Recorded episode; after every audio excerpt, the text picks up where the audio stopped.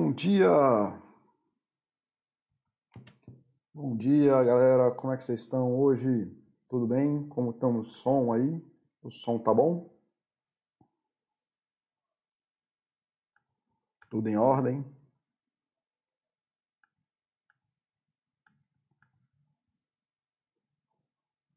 Quem puder aí me dar feedback do som. Obrigado, Temi. TMTR3, valeu aí pela, pelo feedback aí de que esse é um, um tema bom para o chat.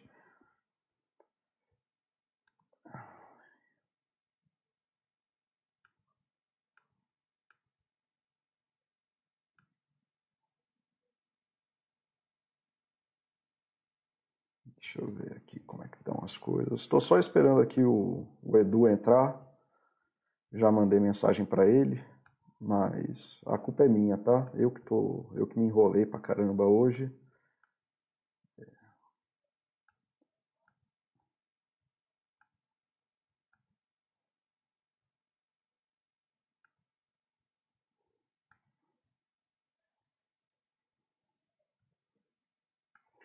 E hoje é um chat de uma coisa que eu já falei bastante enquanto aqui a gente vai conversando. É uma coisa que eu já falei bastante da comunicação não violenta.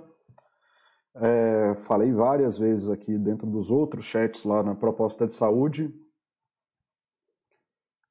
e de que a comunicação não violenta, no meu entendimento, é uma das melhores ferramentas que as pessoas podem aprender para aprender a lidar com situações de relacionamentos, relações em que você precisa lidar com outras pessoas. E sempre recomendei o livro. Eu nem uso, eu nem ensino mais comunicação não violenta no consultório, porque o livro é tão bom, eu fui entendendo isso que o livro é tão bom, tão bom, tão bom, que não precisa de outra pessoa. Assim, se a pessoa lê o livro, o livro é muito mais efetivo do que eu. Então é muito melhor é, passar o livro e a pessoa ler do que eu ficar treinando a pessoa. Tá? E aí, Edu? Tudo bem, galera? Esse aqui é o Carlos Eduardo Rodrigues. Ele. Cara, a gente já tá nessa pista aí, tem que uns 6, 7 anos que a gente trabalha junto já, né?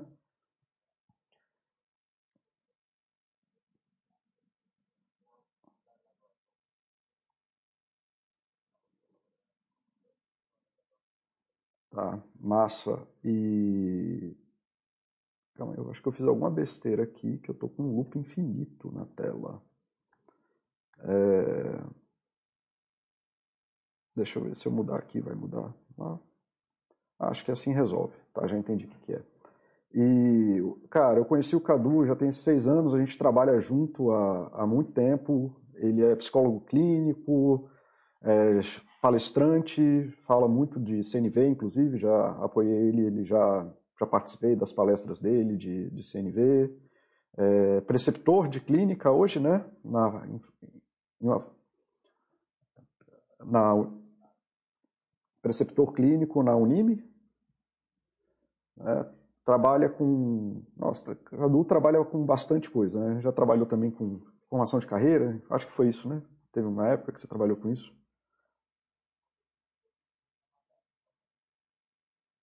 Ah, é verdade. Isso. Pessoas com deficiência então tem uma formação bem sólida, bem múltipla, bem do tipo de gente que eu gosto que tenha perto de mim. É... E Cadu, antes de você, Cadu, Edu, antes de você chegar, eu estava falando pro pessoal, porque vira e mexe assim, o pessoal traz problema de relacionamento aqui no site, e eu sempre passo assim, bicho, lê esse livro, que é o livro da CNV. Porque, é, cara, é uma ferramenta muito boa, muito simples, né? Ela tem uma facilidade uma, de aplicar, né? Uma coisa muito simples de se aprender e usar. E de tanto que eu falei sobre isso, eu queria...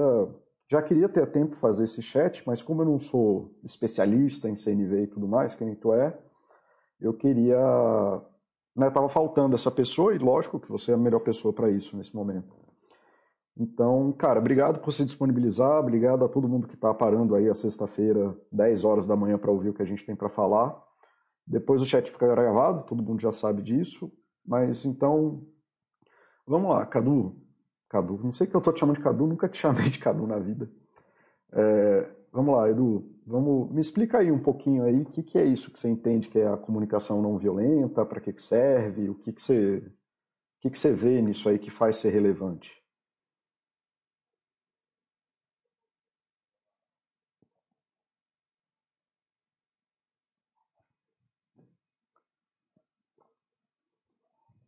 Uhum.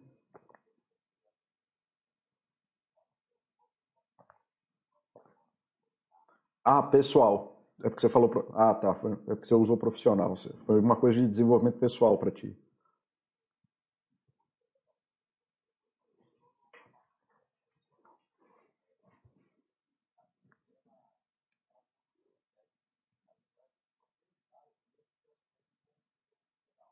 Uhum.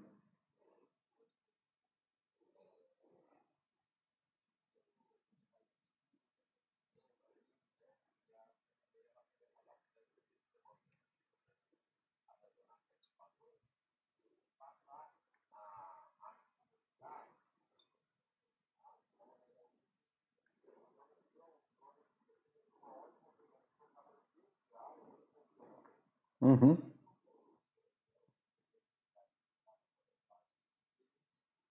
O que, que qual é a importância disso de manter o diálogo aberto, assim, para ti?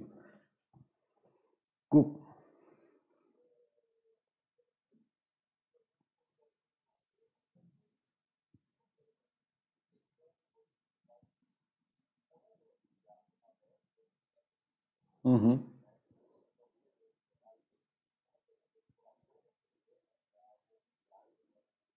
Uhum. Uhum.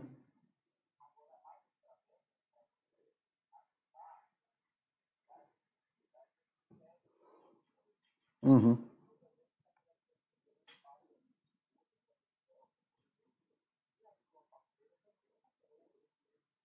Uhum.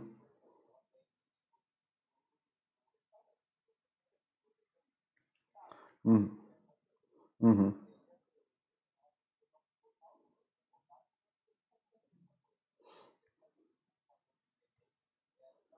Isso.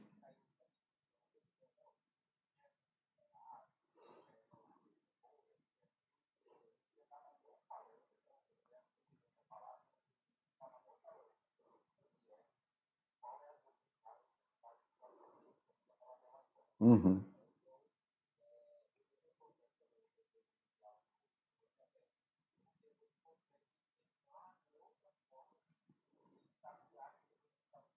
Uhum.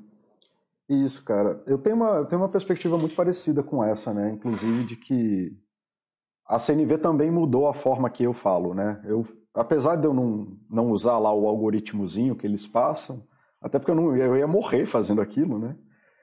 É, ela me transformou muito atenta nessa coisa de qual é a necessidade que eu estou comunicando, sobre o que, que eu estou falando. É, mas a coisa de manter o diálogo aberto foi um negócio que eu fui aprendendo quando eu fui terapeuta de casal. Né? Hoje em dia eu não atendo mais tanto casal, mas que eu fui. Nas minhas relações pessoais, é que as conversas importantes não são de uma conversa. É, cara, eu nunca conversei algo importante com alguém que tivesse uma conversa que resolvesse.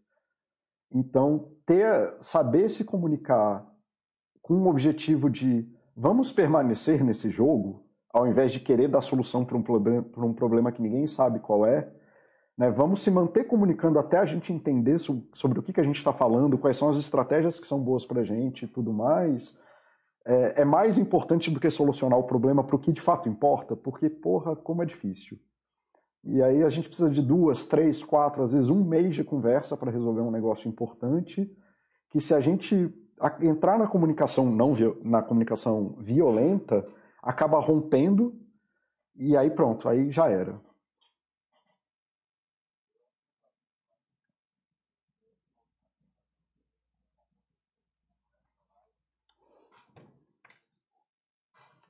Uhum.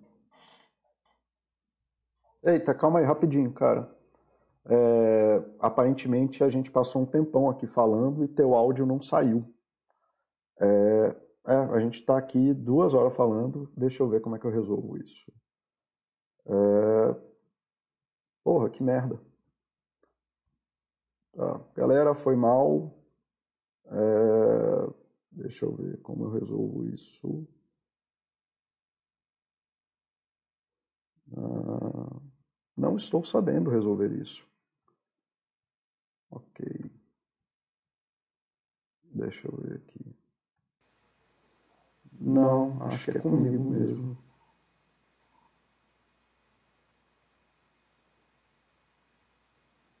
Ah, tá, vi aqui. Calma aí, rapidinho. Aqui, né, cara? Não estou sabendo. Alguém sabe resolver isso aí, galera? Usando o OBS Streamlab? Se alguém tiver alguma ideia aí. Tá, tá, tá, tá, tá, tá. Se alguém tiver alguma ideia disso. Das outras vezes que eu fiz funcionou, mas dessa vez não está indo desse jeito. Não sei o que pode ser. É...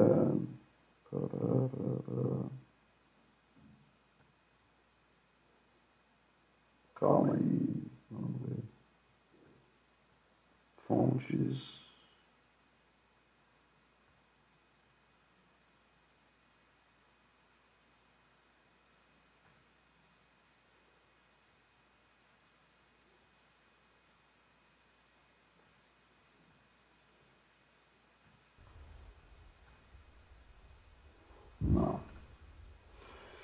Oi, fé.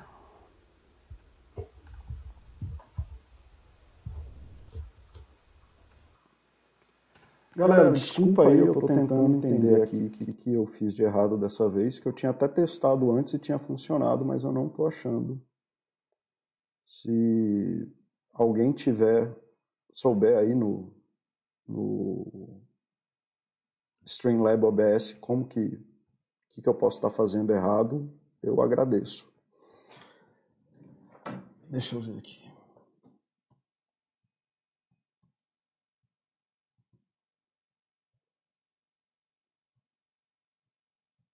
Uai, cara, o que que houve? Desktop. Edu, fala aí rapidinho. Um, dois, três, testando. Ah, acho que agora foi. Testando deixa entre o 12 e o 6, né? Fala aí de novo. Um, dois, três, testando, estão me ouvindo? Vocês estão, estão ouvindo agora? Agora começou a ouvir, vamos ver aqui o feedback da galera, se, porque tem um delayzinho, e vamos ver se a galera está ouvindo. Ah, já descobri o que, que foi. Uhum.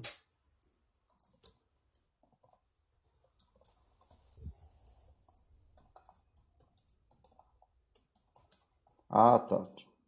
Para variar aquele um botão que a gente aperta e desliga o negócio inteiro. Tá. Bom, galera, desculpa aí, quem sabe faz ao vivo, e aí erros acontecem, perdão. É, então, vamos lá, vamos começar de novo. Desculpa mesmo, galera. É, a gente estava, a gente tinha falado, então eu falei uma parte que vocês devem ter ouvido, mas a gente vai começar aqui o, Edu, me conta aí é, que que é, o que, que é importante da CNV para você, assim, por que, que a CNV é importante? É, é para mim a CNV é legal, assim, porque ela é uma possibilidade da gente manter a comunicação acontecendo, a comunicação rodando, apesar da gente estar tá vivenciando uma divergência, tendo sentimentos adversos, né, ali naquele contexto, então, é, uma coisa que era muito comum assim na minha vida pessoal, né, eu não, nem cheguei a falar isso no primeiro momento, mas uhum. agora eu pensei, era quando é, as coisas não estavam saindo da forma que eu queria, eu, eu me distanciava e falava assim, é, o tempo faz as coisas acontecer, né? Eu, ou alguém aparece aqui para me salvar, sabe? E a CNV, ela propõe uma, uma participação ativa quando, uhum. quando as coisas não estão bem, né? Ela ensina uma, é uma alternativa de comunicação que vai ajudar você a encontrar qual é a sua necessidade uhum. e tem, expressar ela da maneira mais clara possível. É, significa que vai resolver? Muitas vezes sim, mas muitas vezes não. Só que quando não resolve, a CNV ela abre um, um espectro maior assim para você é, saciar ou estar tá em contato com essas necessidades em outros locais porque ela trabalha com necessidades amplas, né? Uhum. Então, assim, muitas vezes eu, isso cansou de acontecer, né? Como eu já eu falo tranquilamente, né, sobre minha vida pessoal, isso para mim é uma coisa, é um ponto pacífico em, em, vários, em várias áreas, né? Então, assim, como eu convivo com uma criança de 5 anos, né, que é filha da minha esposa, muitas vezes a gente disputa pela atenção, né? Isso é muito interessante. Isso acontece porque é, a gente tem, trabalha eu trabalho bastante, ela trabalha bastante. Quando tem uma janela muito pequena de atenção, a gente disputa, né? Acaba havendo essa disputa de atenção entre todas as partes. É, aí a CNV ajuda a gente a reformular as estratégias para lidar com isso. Uhum. Né? Então, muitas vezes, é, eu acredito que esse é o grande trunfo da CNV. Manter a comunicação acontecendo, reformular as estratégias e atingir aquelas necessidades que não estão sendo atendidas uhum. de, de maneiras diferentes, que não só daquele, é, do, do, da forma ou dentro dos condicionamentos que a gente está acostumado. Uhum. É, cara, aí assim, a gente, vocês devem ter ouvido a minha fala, né, de que a gente estava falando sobre essa coisa da, de manter a comunicação aberta e qual é a importância disso. Uhum. O, o, Edu acabou reformulando a apresentação, né, e já atendeu isso, então eu vou pular essa parte e o meu comentário sobre isso também já foi feito, de que comunicação em si é uma estratégia, não é uma coisa em si. Quando a gente está falando, a gente não está disputando a verdade, é só uma estratégia, a comunicação, o falar é uma ferramenta para a gente atuar no mundo com as outras pessoas. E de que a gente manter essa ferramenta possível, às vezes, é muito mais importante do que resolver o problema, porque as coisas importantes do mundo não se resolvem de uma vez só. Tá? Então, bom, é mais ou, esse é o, mais ou menos, não, eu acho que o Edu apresentou aí muito bem qual é o, o core, né, qual é o, o sentido da CNV e para que, que ela serve. E aí você me trouxe esses outros tópicos, né, do que eu já coloquei aqui, não sei se você está conseguindo ver a tela, acho que não, não. né? É, mas assim, você veio falando, mas é daqueles tópicos que você me mandou, que eu só organizei aqui, falando de julgamentos moralizadores, né, que são, que eu acho que ali você estava querendo dizer sobre o que, que é a, a, comunicação violenta, né, e como que isso é deletério e o que, que acontece. E aí eu já separei assim, nessa tela tá os julgamentos moralizadores, classificar e julgar estimula a violência, fazer co comparações e negação da responsabilidade. Explica para mim o que, que você está querendo dizer. Pode falar aí do jeito que você achar melhor, se quiser fazer tópico a tópico, se quiser falar geral, tanto faz. Uhum. É, dentro da, da comunicação consciente, ou CNV, julgamentos moralizadores, né, aquilo que está relacionado a estar certo ou estar errado. É, o Marshall já veio, já bateu nisso como algo improdutivo dentro de uma comunicação, né?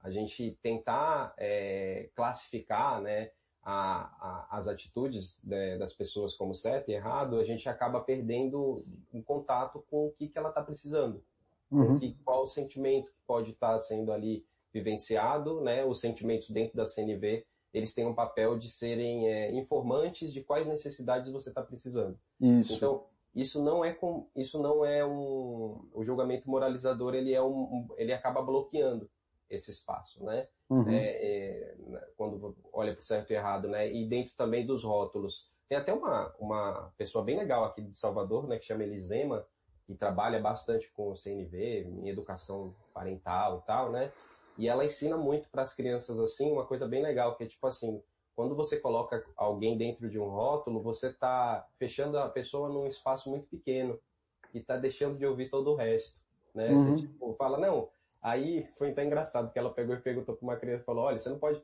colocar a pessoa em um rótulo, tá bom, então vou dar três, é preguiçosa, idiota e babaca. Porque ela falou que não podia colocar em outro. Mas assim, foi a brincadeira, né? Que ela, que ela olhou ali para a criança. E aí, conversando sobre, ela começou a entender, né? Tipo, ah, tá, não que ele seja preguiçoso, mas é porque tem uma necessidade ali uhum. que, que eu não estou observando e que se eu posso, só, só posso saber se eu conversar. Uhum. E se não conversar, aí começa a conversar, né? Uhum. Que tá te cansando aqui? Não, porque eu não vejo sentido em estar tá estudando esses assuntos, eu não gosto desses assuntos. E aí uhum. começa, né, aquele papo com a criança ali. É bem interessante, né? Então, os julgamentos moralizadores foram isso. É, o, isso é muito, né, muito presente na minha vida da clínica, né? Que o, às vezes os pacientes têm uma coisa de querer ter um senso de certeza, né? Um senso de, de eles estarem certos, um senso de que eles, eles estão fazendo a coisa correta. E aí eu uhum. vejo dois movimentos muito claros. É ele pedindo para mim para entregar esse aval da certeza e o, e o movimento disso, de, de rotular as pessoas. Né? De, e eu falo assim, ó, eu não estou nem interessado nem no certo nem no errado, também não estou interessado no rótulo. Você quer me uhum. falar sobre, e cai nessa coisa da CNV, né? Você quer me falar sobre o que, que você queria que tivesse acontecido, o que, que você queria de bom na sua vida? ao invés de ficar certo ou de ficar falando mal da pessoa que você está falando, aí a pessoa começa a falar as coisas interessantes, né? De, e que se a gente entrega, não, eu acho que isso está certo. Inclusive acaba a comunicação com a pessoa. Você já viu isso? Não sei se acontece contigo. Se você fala para o paciente assim, não, eu acho que você está certo, ele não fala mais nada sobre o problema. E o problema Sim. não se resolve. Ele fica certo, mas continua com o problema. Ah, eu estou certo aqui, agora eu vou ficar com esse problema na mão, nunca vou resolver ele, mas eu estou certo. Eu acho uhum. muito, muito, muito engraçado esse movimento. Tanto que eu tenho a regra no consultório, né, de eu não estou interessado em certo e errado, certo e errado não, não tem a menor validade dentro do meu consultório. É, é, das, dos caminhos mais inúteis que a gente pode tomar aqui. É uma coisa que eu falo bastante. E aí você ancorou isso aí, né, falando que esses julgamentos moralizadores, de que você rotular os outros, é quase que uma coisa defensiva que ou violenta, né, mas que quebra a comunicação em vez de né, que gera essa coisa de, de ficar julgando, estimula a violência e você não entra nas necessidades reais. Como que é essa coisa do classificar e julgar aí que você colocou de estimular a violência? Como que você entende isso aí? Do classificar e julgar, né? É. é muitas vezes é, o que ocorre também dentro do, do, desse, desse espectro da CNV é que você coloca, quando você é, faz o rótulo, você provavelmente está ativando as defesas da pessoa que está do outro lado, uhum. né? Se você, é, eu acho que o Marshall dá um exemplo assim incrível disso, né? Ele fala que está conversando com um casal e a mulher fala, parece que eu vivo com uma porta, né? Porque tudo que eu pergunto, falo, ele não tem uma opinião, ele não se expressa, né? E aí ele fala, aí o marido faz a perfeita representação de uma porta quando ela faz isso, uhum. sabe? Porque provavelmente aí ela fala, bom, ele, ele até brinca com ela assim, né? Mas fala, olha, se você está chamando ele de porta, é, você acha que isso vai gera, estimula mais nele a vontade de conversar ou de se defender? Uhum. Aí ela nunca tinha parado para pensar nisso, né? Mas ela falou, é de se defender, né? De de se fechar ainda mais. Pois então, né? Aí ele olha para ele e fala: parece que você está tendo necessidade de companhia, de participação. É isso? É. E aí ela aprende a falar ali naquela linguagem das necessidades, né? Não, não é. O problema não é o meu marido, não é o que eu estou vendo nele. É o, o, lance é que eu estou precisando de alguém para conversar. Uhum. Sabe? Eu estou precisando de alguém para ter uma atenção para esses problemas que estão difíceis para mim. Então, os rótulos, eles acabam gerando uma, uma reação defensiva uhum. né? da, da, da, da díade ali na relação. Né? Então, essa reação defensiva ela acaba é, gerando mais obstáculo para a relação e para a comunicação. Então, o, esse é o papel assim que eu vejo assim do, da, da improdutividade, da gente rotular, da gente fechar a pessoa em espaços. Cara, tem isso, né? Você falou de uma coisa muito clara, né? A pessoa falar para o marido assim, você é uma porta. É, é muito claro e evidente o tanto que isso abre as defesas, né? Uhum. E eu não sei se isso acontece contigo também na clínica, mas acontece bastante na minha, de quando eu pego, inclusive, esses os rótulos bons, de que a pessoa que tem uma característica distinta, assim, no sentido de ser bonita, ser inteligente, ser é, social, ela também participa dessa, dessa coisa, dessa cobrança, dessa agressão de fatalmente assim, ai, eu queria deixar de ser bonita, eu me sinto cobrada. Quando falam que eu sou inteligente, eu sinto que eu tenho que fazer mais o tempo inteiro. Né? Então, esse rótulo, mesmo que seja no adjetivo positivo, quando você traz ele, você acaba forçando, né? Você liga a pessoa, num, você conecta a pessoa numa expectativa que nem sempre é a expectativa do que ela quer, e aí, fatalmente, as pessoas bonitas, assim, eu só, ah, eu só queria não ter que usar maquiagem. Eu queria um cara que gostasse de mim sem maquiagem.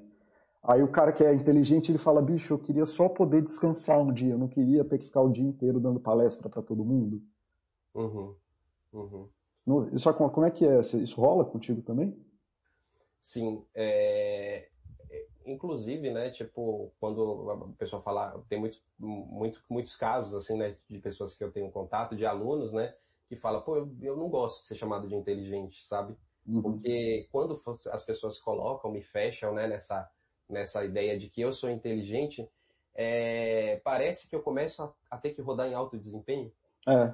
E isso é cansativo pra caramba. isso sou eu, né? Eu, eu, você sabe que eu mesmo, eu, eu nem ouço, né? A pessoa me dá um elogio, eu ouço, ah, tá bom, eu sigo o meu caminho, né? É bem desse jeito.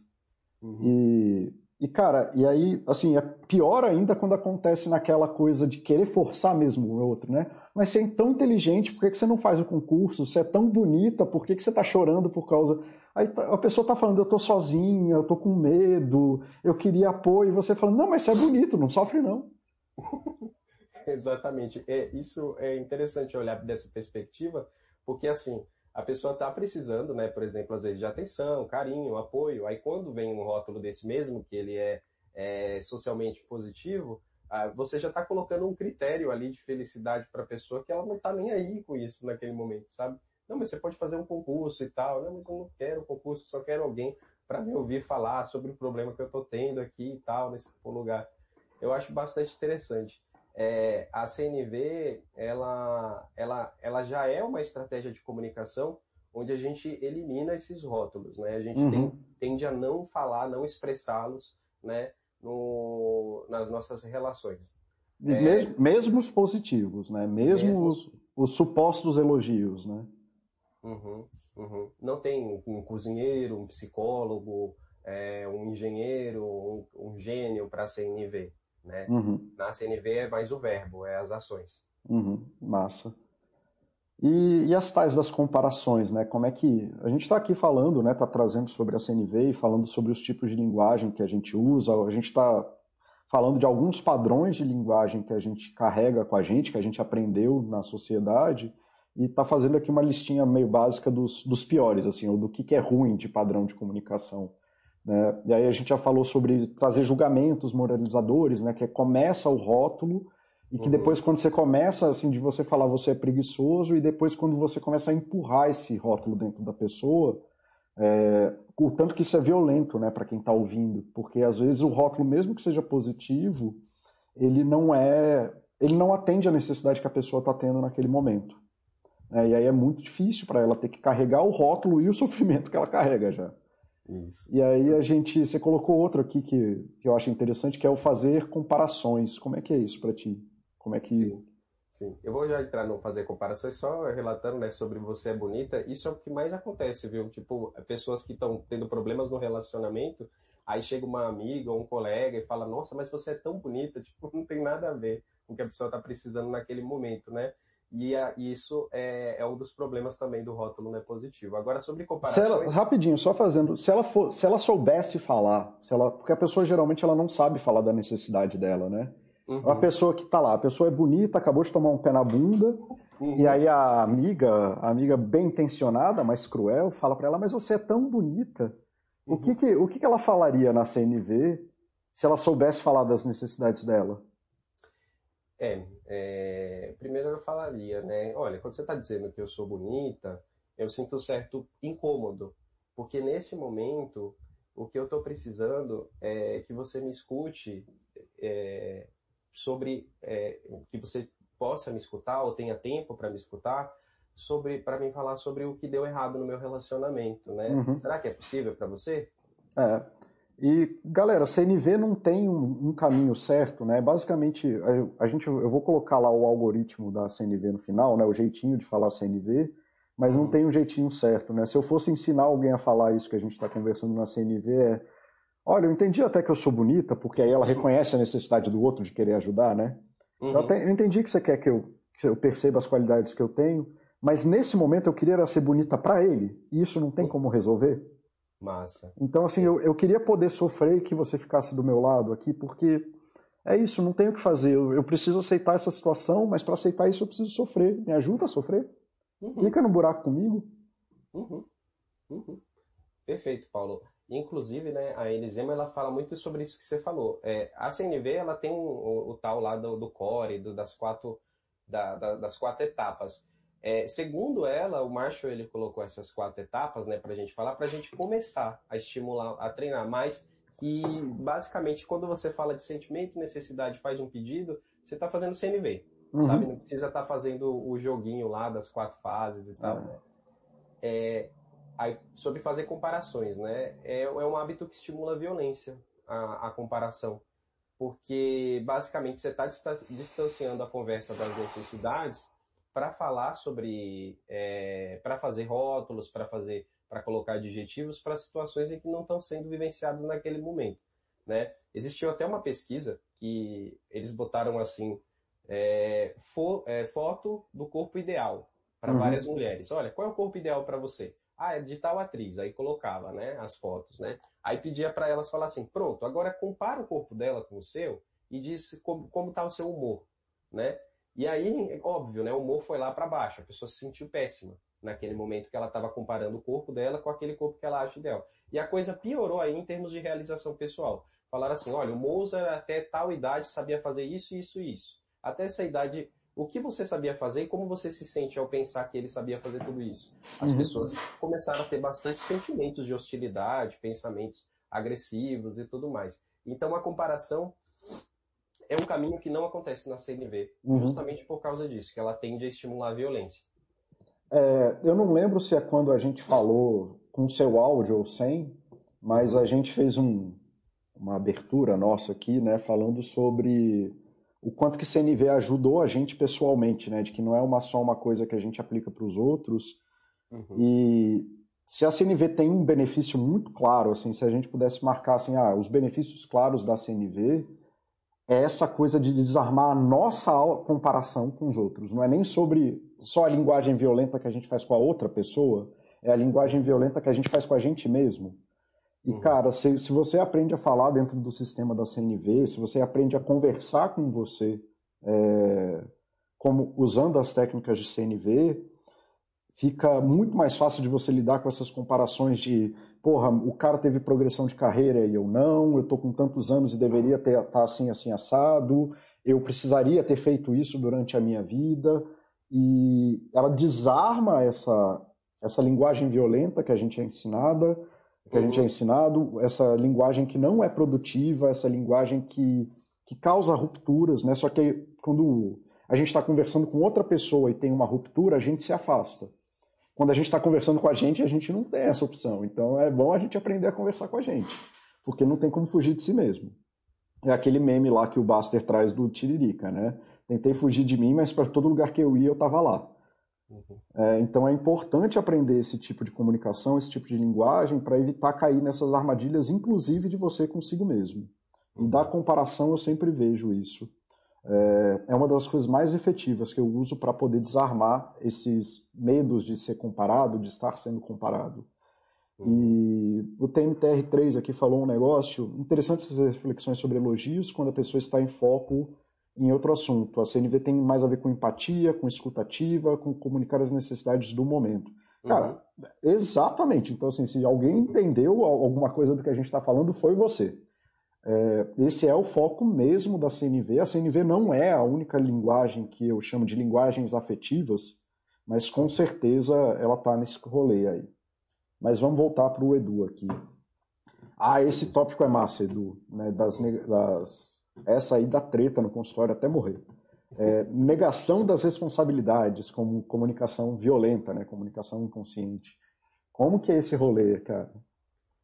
É, é quando, quando é, a gente nega a responsabilidade, a gente começa a estar aparecendo tá. como folgas impessoais, ação dos outros, uhum. pressão do grupo. Tipo, comecei a fumar porque meus amigos fumavam. Uhum. Né? Forças vagas impessoais. Limpei o quarto porque tinha que fazer. É, é, o, é, o, é, é justamente às vezes o que depois impulsiona as pessoas. No, no tribunal de Nuremberg era muito comum nos crimes de guerra serem justificados dessa maneira, negando a sua responsabilidade e, e colocando a responsabilidade em forças vagas impessoais. Um fato que eu acho bem interessante é que em uma conversa, né, com o que o Marshall ele traz, que é bem interessante com uma professora, aí ela fala, olha, eu tenho, eu não acho que dar notas para os alunos, classificar eles em pontuação é o melhor que eu possa fazer, não. Eu não gosto, deixo eles ansio, ansiosos, eles não aprendem e tudo mais. Mas eu faço porque é política da escola, da uhum. faculdade, da escola, né? Aí ele pegou e falou: olha, você está negando a sua responsabilidade. Se você assumir a responsabilidade, por que, que você está fazendo isso? Aí ela, eu estou fazendo isso para não perder meu salário, porque eu preciso dessa, desse dinheiro. Cara. Mas, mas eu não gosto de pensar assim. Isso. Falou. Essa, cara, essa, essa historinha que o Marshall conta é, é fantástica e é a gente a gente aqui na Baster a gente fala muito sobre isso, né? De que para de se esconder nos outros, né? Os outros não existem. Para com isso. Uhum. De que é você com você mesmo, você tem que achar a tua paz. Esse é um exemplo fantástico. É engraçado porque parece que ela está falando de uma forma adequada, né? Essa história que você falou da professora uhum. é uma história bonitinha de contar, né?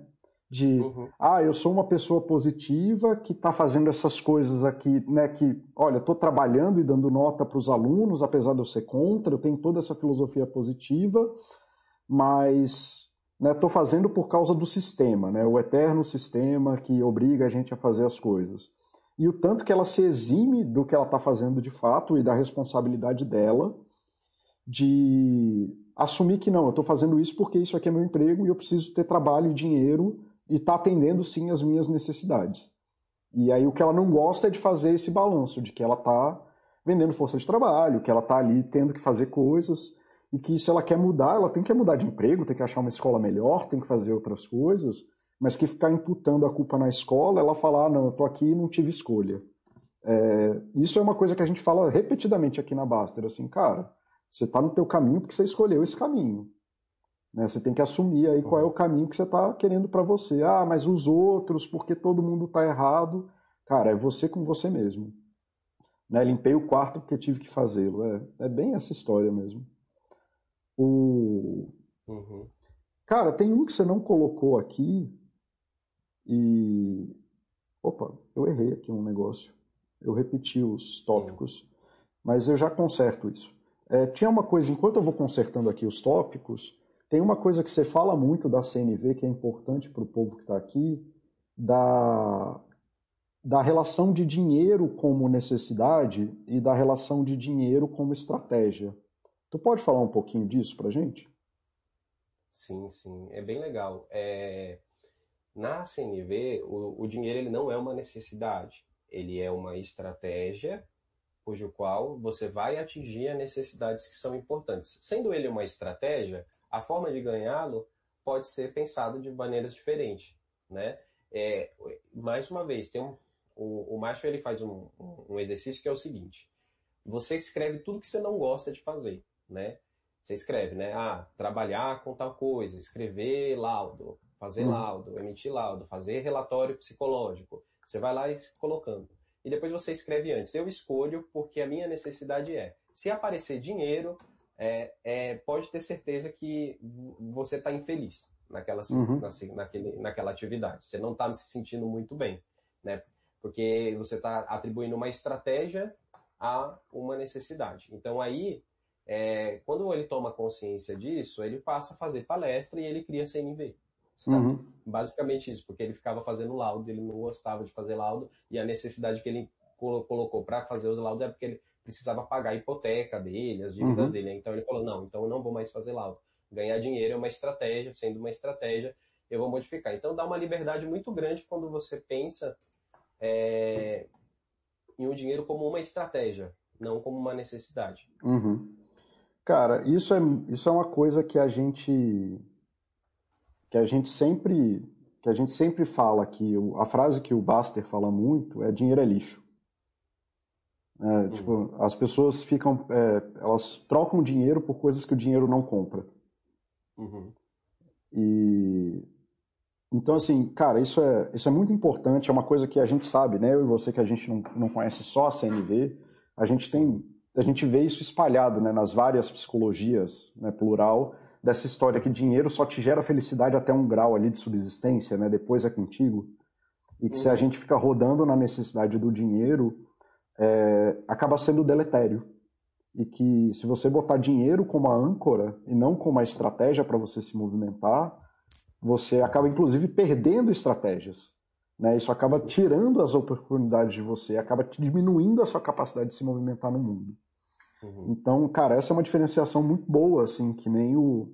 Que é a mesma coisa da linguagem, né? A linguagem é ferramenta, a linguagem é estratégia, a linguagem não é um fim em si mesmo. A linguagem é o que a gente usa para poder ajudar e movimentar o mundo em volta da gente com pessoas. Dinheiro é a mesma coisa, é uma forma que a gente usa de movimentar o mundo a nosso favor. É, uhum. não são fins em si mesmo. É, e, cara, é muito legal. Conhecimento também, assim, né? Conhecimento é estratégia também. Eu não sei se o Marshall uhum. escreve isso, mas para mim está muito claro de que uhum. ah, não, eu sou super, eu sou catedrático, eu sou assim, eu sou assado, eu tenho uhum. PHD, não sei o que. Cara, mas se você não sabe trocar a tomada, talvez seu conhecimento não valha nada. Né? Conhecimento é estratégia, conhecimento eles te auxiliam a se movimentar no mundo a favor de coisas. Não é uma coisa só por. Né? Não, não anda para lugar nenhum. Então, várias das coisas que as pessoas buscam, ou que elas fazem por fazer, elas colocam como necessidade, mas na verdade são estratégias para atingir as necessidades. Sim. Uhum. É, isso é muito massa, cara. É uma das, isso muda a vida da pessoa quando ela entende. É, cara, você colocou aqui, voltando para o que a gente estava falando ali, dos tópicos que você já tinha me trazido, você tinha colocado essa coisa do se comunicar por exigência. Sim. É. Se comunicar por exigência é, é muito comum, assim, na relação pai-filho, né? É, e em algumas outras relações de trabalho. É, você tem que fazer, é, é, eu estou mandando, é, ou a gente falando com nós mesmos, né? Eu tenho que emagrecer, Tipo assim, uhum. eu, eu raramente vejo, assim, na história clínica, paciente falando, eu tenho que emagrecer emagrecendo, uhum. sabe? É, dentro da CNV, o que, que é colocado? Geralmente, quando a gente faz algo por exigência, a gente está fazendo ou para remover a culpa, uhum. né?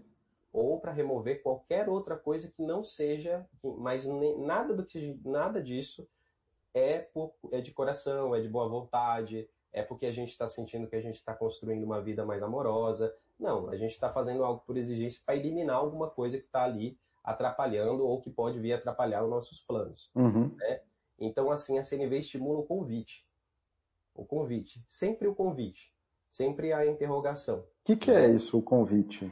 Me, me, explica um pouco. O convite cai dentro do pedido, né?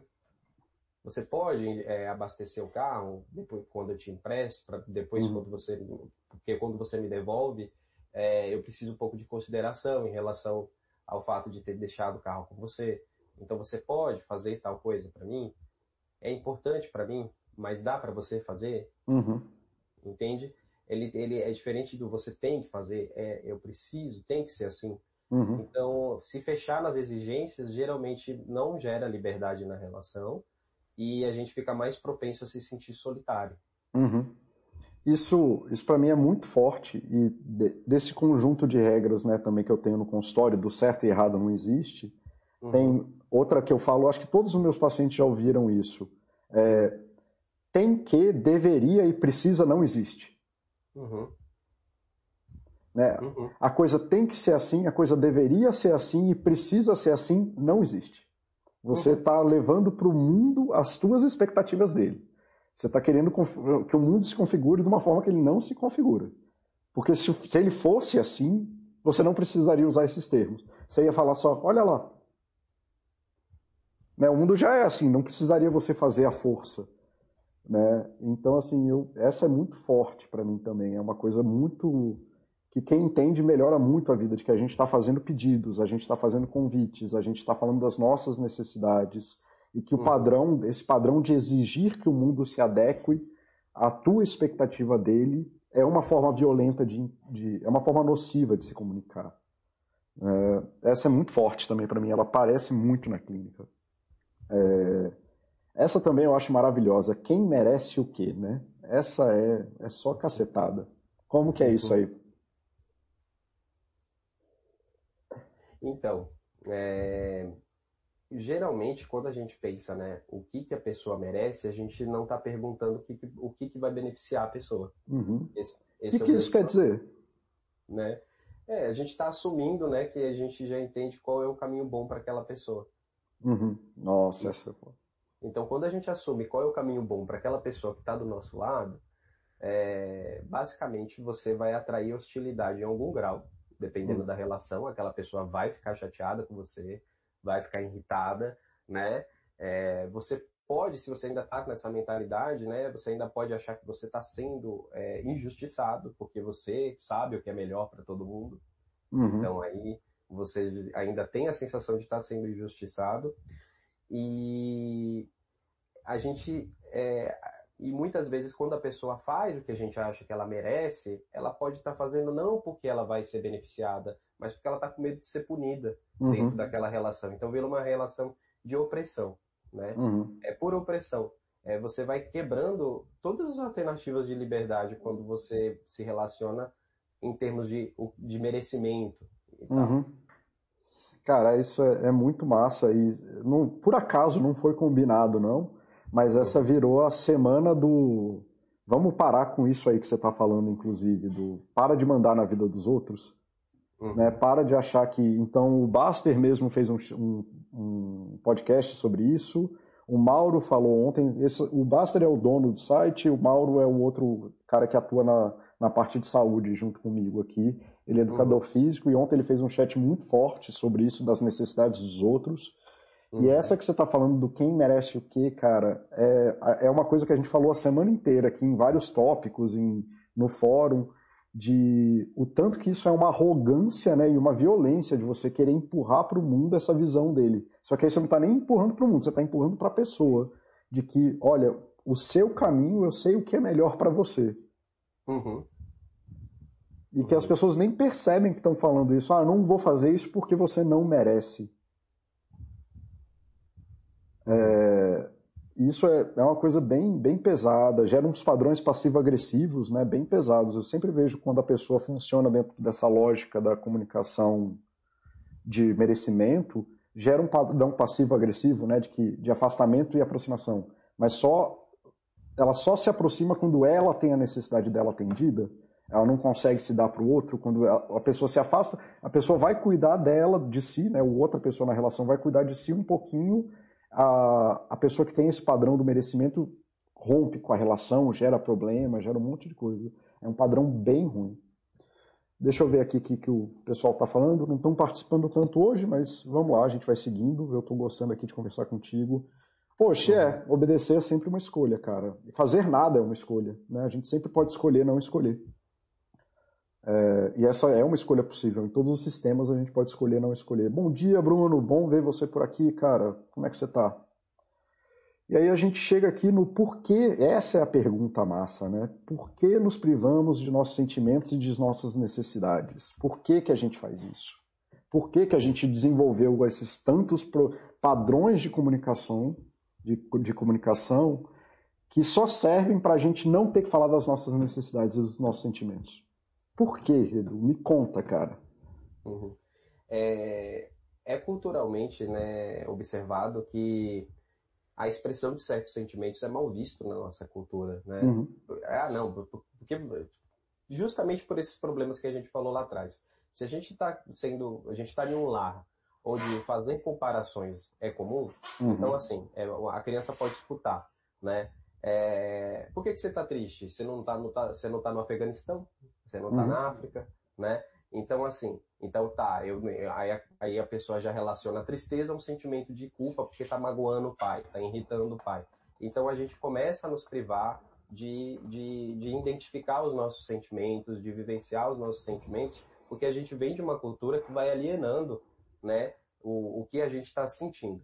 E por tabela, né, o que está sentindo é um indicativo do que você está precisando. Então, por tabela, você vai acabar também se distanciando daquilo que é importante para você. Então, a nossa, a nossa história assim é recheada de situações que vai suprimindo a nossa expressão de sentimentos, né? Você não hum. pode ficar com raiva, você não pode ficar triste, é, você não pode ficar irritado, porque você ou você vai ser moralizado, ou você vai ser comparado, ou a pessoa sabe que é melhor para você. Então, todos esses fatores vai acabando gerando essa privação, né? A gente vai nos privando de, de saber identificar os nossos sentimentos, e, nossa, e nossas necessidades. Partindo da ideia também que para a CNV é, é um estado natural né, pro, pro, para o ser humano é, a expressão dele de sentimentos e necessidades. Né? Uhum. Né? O que muda isso é, é, é, uma, é, a determinada cultura que a pessoa está. Né? Uhum. A cultura familiar, a cultura local. Eles têm alguns exemplos assim de locais em que as pessoas têm mais liberdade para falar sobre seus sentimentos, suas necessidades, e isso está correlacionado a uma sensação de que está vivendo uma boa vida. Uhum. Cara, é, é, é, a impressão que eu tenho também, né? Num, que bom saber que eu tô alinhado com esse cara que é tão massa, né? Que o Marshall é tão. É um, uhum. cara, um cara massa. E o que me. Isso me traz dor mesmo, né? Especialmente para a população masculina, me traz dor, muita dor. Assim, tem uma outra psicóloga chamada Lisa Feldman Barrett que ela, falando do marido dela, ela, ela tem uma teoria super maravilhosa sobre emoções e ela fala: o meu marido só tem três emoções: fome, raiva e sono. Uhum. Né? Então ele cresceu numa cultura que só ensinou para ele a falar de três necessidades dele. Uhum. E que toda a complexidade da vida dele acontece, ele só sabe fazer três descrições: ou eu preciso comer, ou preciso, ou tô com raiva e preciso quebrar alguma coisa e ficar sozinho, ou tô com sono e preciso dormir. Isso é tão cruel, né, cara? Tão cruel. Isso, isso é uma amputa a pessoa do, da capacidade de viver bem, né? Tira isso dela. É bem foda. É... Cara, então assim, a gente falou aqui muito sobre quais são os padrões de comunicação nocivos. Existem outros, né? Não são os únicos. É... Uhum. Existem tantos padrões de comunicação quanto pessoas podem se comunicar no mundo, né? Então, é, a gente só categorizou aqui alguns que são mais comuns. A gente não, o Edu. Eu não fiz nada para essa palestra. É, o mal conseguiu organizar o som, então assim, o, o Edu trouxe esses padrões que são os mais comuns mesmo, é, tem muita sinergia com o que eu vejo no consultório, conversando com pessoas, então é, é bem para esse caminho. Saibam que isso aí são coisas que a gente aprende, né? então se você vive na lógica ali do julgamento, de que você tem que julgar toda hora as pessoas, que você classifica as pessoas, faz comparações, você está num padrão de que você não consegue colocar suas responsabilidades no jogo, se comunica né, no, no, no jogo da exigência e no jogo do merecimento, saibam que isso gera prejuízos na vida, saiba que isso é uma coisa que você aprendeu a fazer, não é uma coisa que nasce com você, não é o certo, não é o errado, é só uma uhum. coisa que nasce com você, mas que gera prejuízo na vida e que existem outras formas de se comunicar. A gente só sabe fazer aquilo que a gente sabe fazer. Então, se a gente não se esforçar para fazer coisas diferentes, a gente nunca vai ver. E é muito normal que nem o marido dessa esposa, ele é ignorante sobre o rol de possibilidades que ele pode se comunicar sobre é, o marido dessa psicóloga, o rol de possibilidades que ele pode se comunicar e como que ele pode atingir de uma forma melhor mais pessoas. E uhum. isso é deletério na vida dele. É, ela melhor, lógico que ela ajudou ele com isso, mas é, vocês não precisam viver assim. A gente está tentando trazer aqui esse alerta de que esses padrões não são incrustados em você e que você precisa fazer isso dessa forma. E aí agora vamos falar um pouquinho aqui sobre, então assim, então a gente falou sobre o que, que é o padrão de violência, o que, que é a CNV, então, o que que você falou, né, a gente já comentou aqui que tem as quatro fases da CNV, então uhum. o que, que são essas quatro fases? O que que, que, que a gente pode trazer para a pessoa aprender aqui um pouquinho e começar a praticar na vida dela? É, o que vai ampliar né, a nossa possibilidade de uma comunicação mais efetiva, né, no sentido de expressar nossas necessidades, é percorrer esses quatro pontos né, centrais da CNV, que é a observação.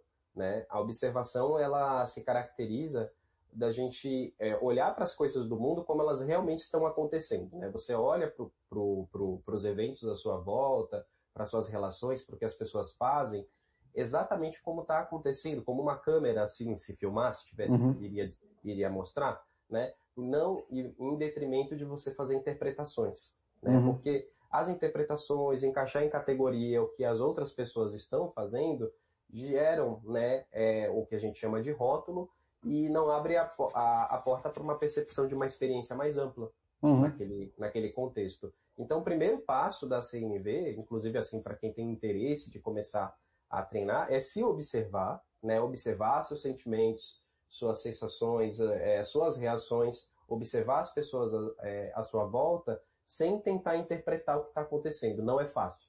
Já digo de antemão.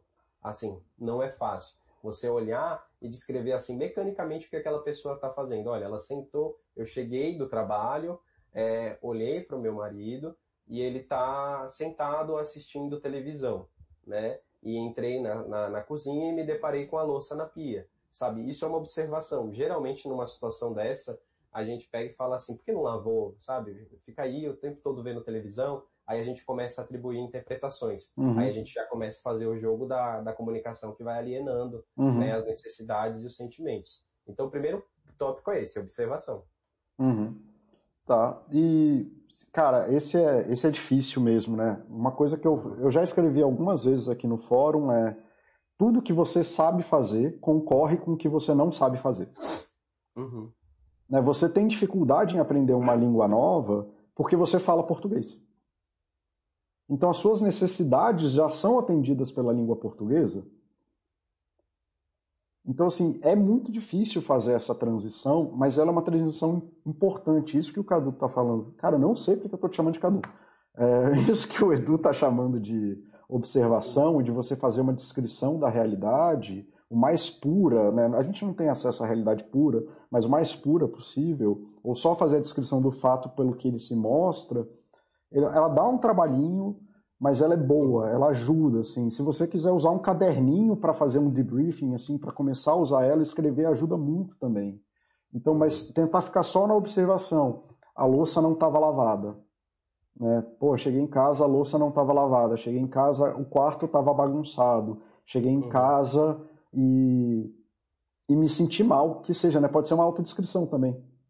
Sim. Né? E me senti mal, não sei mas você tá, tô mal, tô mal, tô mal, e você pode ficar só com essa observação, sem se movimentar. Então, o primeiro passo da CNV é você ficar nesse, é tentar trazer esse jogo da percepção, né, do, do observar, e de você trazer essa coisa, o que, que eu estou percebendo. É por aí?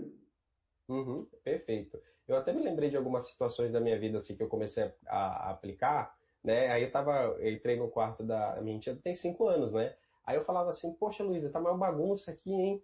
Aí, geralmente quando eu falava assim com ela, é... ou ela não me dava bola, ou ela ficava contrariada, sabe? Uhum. Agora, quando eu passei a entrar no quarto dela e descrever, ó, ó Lulu, o... a mamadeira tá aqui, né? O, o... o carrinho tá aqui, e, não sei... e essas coisas outras tá aqui. Aí ela falou, você tá querendo que eu pegue?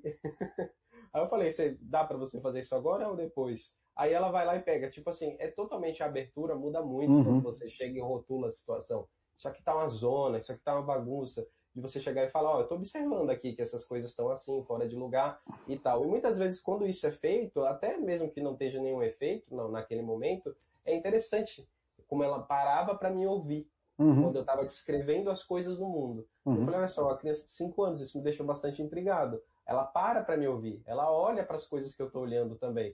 Eu falei, ela tá fazendo o exercício de empatia do jeito dela, mas é, ela tá. Do que uma ela criança de 5 anos consegue fazer, né? Porque não dá para tirar a criança da criança. Uhum. É, cara, eu tenho isso com o meu filho, né? Eu até, fa eu até faço os rótulos, mas cê, assim, você me conhece há mais tempo, você uhum. sabe que eu não gero a cadeia, né? Eu não gero a cadeia que leva a pessoa. Então eu olho assim pro meu filho, ah, as coisas estão bagunçadas, né? E vou fazer outra coisa. Uhum. Aí ele, é, tá bagunçado mesmo, né? depois eu arrumo. E eu vou. Ele sai a dele, quando eu volto tá arrumado, assim. Porque não tem a cadeia da, da exigência. Uhum. Né? Eu não tô. Opa, meu áudio saiu aqui rapidinho. Vai, vai. Tá fazendo um barulhão ali pra todo mundo. Tô te ouvindo bem pouco agora. É isso, pronto, voltei. O, como eu não, eu só, eu, eu até faço o rótulo, porque o rótulo no final das contas é uma forma de comunicação só, né? Você está usando uma palavra por si só, mas eu não gero a cadeia que vem depois da exigência do e você é bagunçado porque você é preguiçoso porque você não consegue arrumar seu quarto que arma. Eu só é só uma descrição e eu como falo muita gíria, muito tudo acabo caindo nesse lugar e falo ah, é bagunceiro, hein? E sigo, né? Não, não tem mais nada.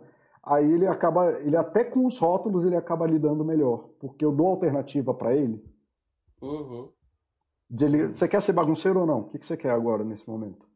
Aí ele, ah, tá, eu tô, agora eu tô bagunceiro, mas daqui a pouco eu resolvo esse problema. Sim, sim. Tá. Isso é bem interessante, essa coisa do longo prazo, né, Paulo? Porque é, quando você entrega dessa maneira, sem a cadeia, né, ou com observação, ou com rótulo, mas sem essa cadeia toda, né, que vem de exigência, é, cedo ou tarde, assim, é, aquela vira um encontro. Uhum né? Tá. E aí, mas vamos lá, vamos, vamos dar seguimento. Eu acho isso massa, essa coisa eu acho muito legal. E como que é essa? Você foi lá, observou, né? Teve um, um panorama da situação atual e aí você cai no, no segundo, na segunda fase, né? Que é a fase dos sentimentos. Sim.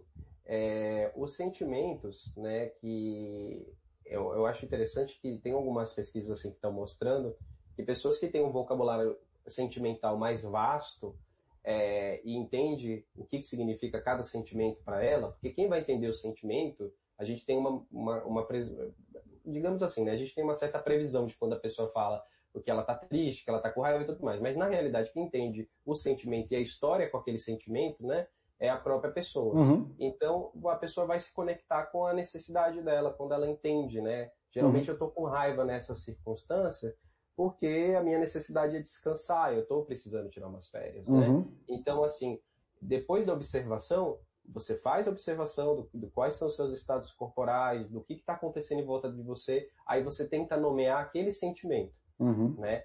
Quando você nomeia aquele sentimento, ele vai ser um indicativo. É, é como eu disse, né? No, geralmente, essa linguagem sentimental, principalmente para nós homens, ela é muito detonada, né? ela tende a ser bastante suprimida, assim, ao longo uhum. da, da, nossa história de vida. Mas você saber quais são as reações corporais que você está tendo e, e que significa, significa não, né? Mas qual a função daquela reação vai gerar um, uma conexão com as suas necessidades. Uhum. É, isso é, para o pessoal que acompanha os chats, isso talvez não seja tão novidade, porque eu já fiz um chat sobre a matriz da ACT, a coisa do propósito, e você usar os gatilhos e entender um pouquinho melhor os ciclos viciosos. E para quem já acompanhou esse pedaço, saiba, é bem, é bem nesse caminho mesmo. É bem comum que na psicologia a gente ache interseções entre várias técnicas, né? O que para mim é um grau de. É por aqui mesmo, né? Só tem mais formas de fazer isso.